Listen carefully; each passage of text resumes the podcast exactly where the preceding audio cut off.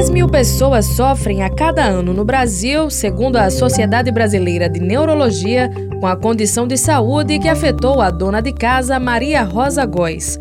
Após passar por uma bateria de exames, ela descobriu que tinha um tumor cerebral. Uma dor de cabeça muito forte e uma dormência na minha mão de esquerda. A dor de cabeça era do lado direito e a dormência do lado esquerdo estava afetando minha mão. Aí eu vim na urgência e foi quando eu descobri o tumor. Com o diagnóstico, surgiu a possibilidade de passar por um procedimento inovador para auxiliar a retirada do tumor na cabeça. Maria está entre os 65 pacientes que se submeteram à neurocirurgia minimamente invasiva utilizando o Neuro K-Point. Só em saber que tem um tratamento que você pode se sentir realizada, para mim já era já foi um sucesso. Eu voltei a fazer minhas atividades normais, sem dor, graças a Deus. O aplicativo de neuronavegação foi desenvolvido pelo médico neurocirurgião Bruno Fernandes, na pesquisa de doutorado em Ciências da Saúde na Universidade Federal de Sergipe. O aplicativo ele foi criado no contexto do que a gente chama de neurocirurgia guiada por imagem. Existem vários métodos que a gente utiliza para conseguir guiar nossas cirurgias e tornar elas menos invasivas, né? Ou seja, no contexto de neurocirurgia, minimamente invasiva. Com o uso de recursos de realidade aumentada e inteligência artificial, a ferramenta faz o reconhecimento automático dos marcadores colocados na cabeça do paciente por meio do aparelho celular. Na prática, isso aumenta a precisão da localização da lesão, permitindo a realização de neurocirurgias menos invasivas. A grande problemática é que os dispositivos usuais de neurocirurgia guiada por imagem, eles têm um custo relativamente elevado. Então, nosso intuito foi disponibilizar um, uma opção, um recurso de cirurgia guiada por imagem, só que utilizando recursos limitados, né? uma coisa com mais baixo custo, digamos assim.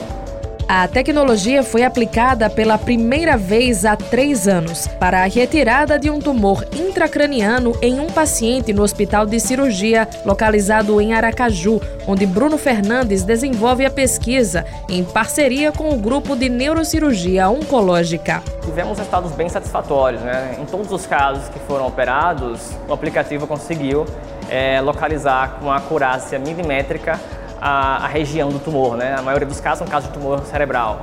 Então, né, em todos os casos, a gente conseguiu atingir o alvo com, de uma forma bem acurada, com precisão milimétrica.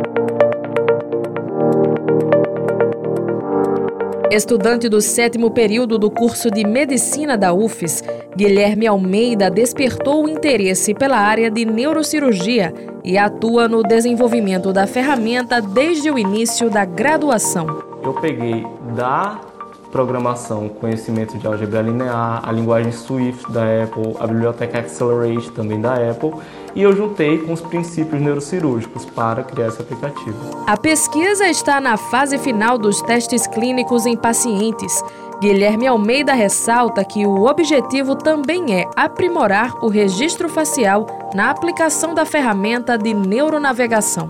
Inicialmente, nós fizemos testes laboratoriais para avaliar tanto a performance do aplicativo em um cenário controlado, quanto a segurança, né, a, a confiabilidade dele, que foi muito positiva. E agora nós estamos finalizando os testes clínicos. Nosso próximo objetivo é integrar uma ferramenta que a gente chama de registro facial, que é permitir que o aplicativo não precise mais de, dos marcadores de metal que nós utilizamos, que o cirurgião possa simplesmente apontar o celular para a face do paciente e todo o procedimento de registro, ou seja, de captação dos pontos do paciente, de fusão com a imagem médica e de cálculo da, do ponto-alvo seja realizado em um instante. Com uma solução inovadora de baixo custo em mãos, Bruno Fernandes quer difundir a tecnologia entre outros profissionais da área, a fim de facilitar o acesso dos pacientes à neurocirurgia. O primeiro desafio foi o desafio de desenvolvimento. O aplicativo foi desenvolvido. O segundo foi o de implementação, saber se o aplicativo de fato corresponderia na prática àquilo que a gente esperava. E isso a gente conseguiu. Ele corresponde de fato. Agora vamos para uma terceira fase, que é a fase de difusão da tecnologia, de conseguir que essa ferramenta chegue nas mãos de outros colegas ao redor do país ou até mesmo do mundo. Não estamos falando de baratear algo de uma percentagem de 30%, estou falando de utilizar um recurso de um celular que já está no seu bolso, ou seja, não há recurso adicional desprendido. Então fica difícil de a gente fazer uma comparação de 300 mil, 400 mil, 500 mil reais versus nada. Em 2021, a ideia foi uma das vencedoras do Prêmio Mentes da Inovação da Fundação Alemã Bayer no Brasil.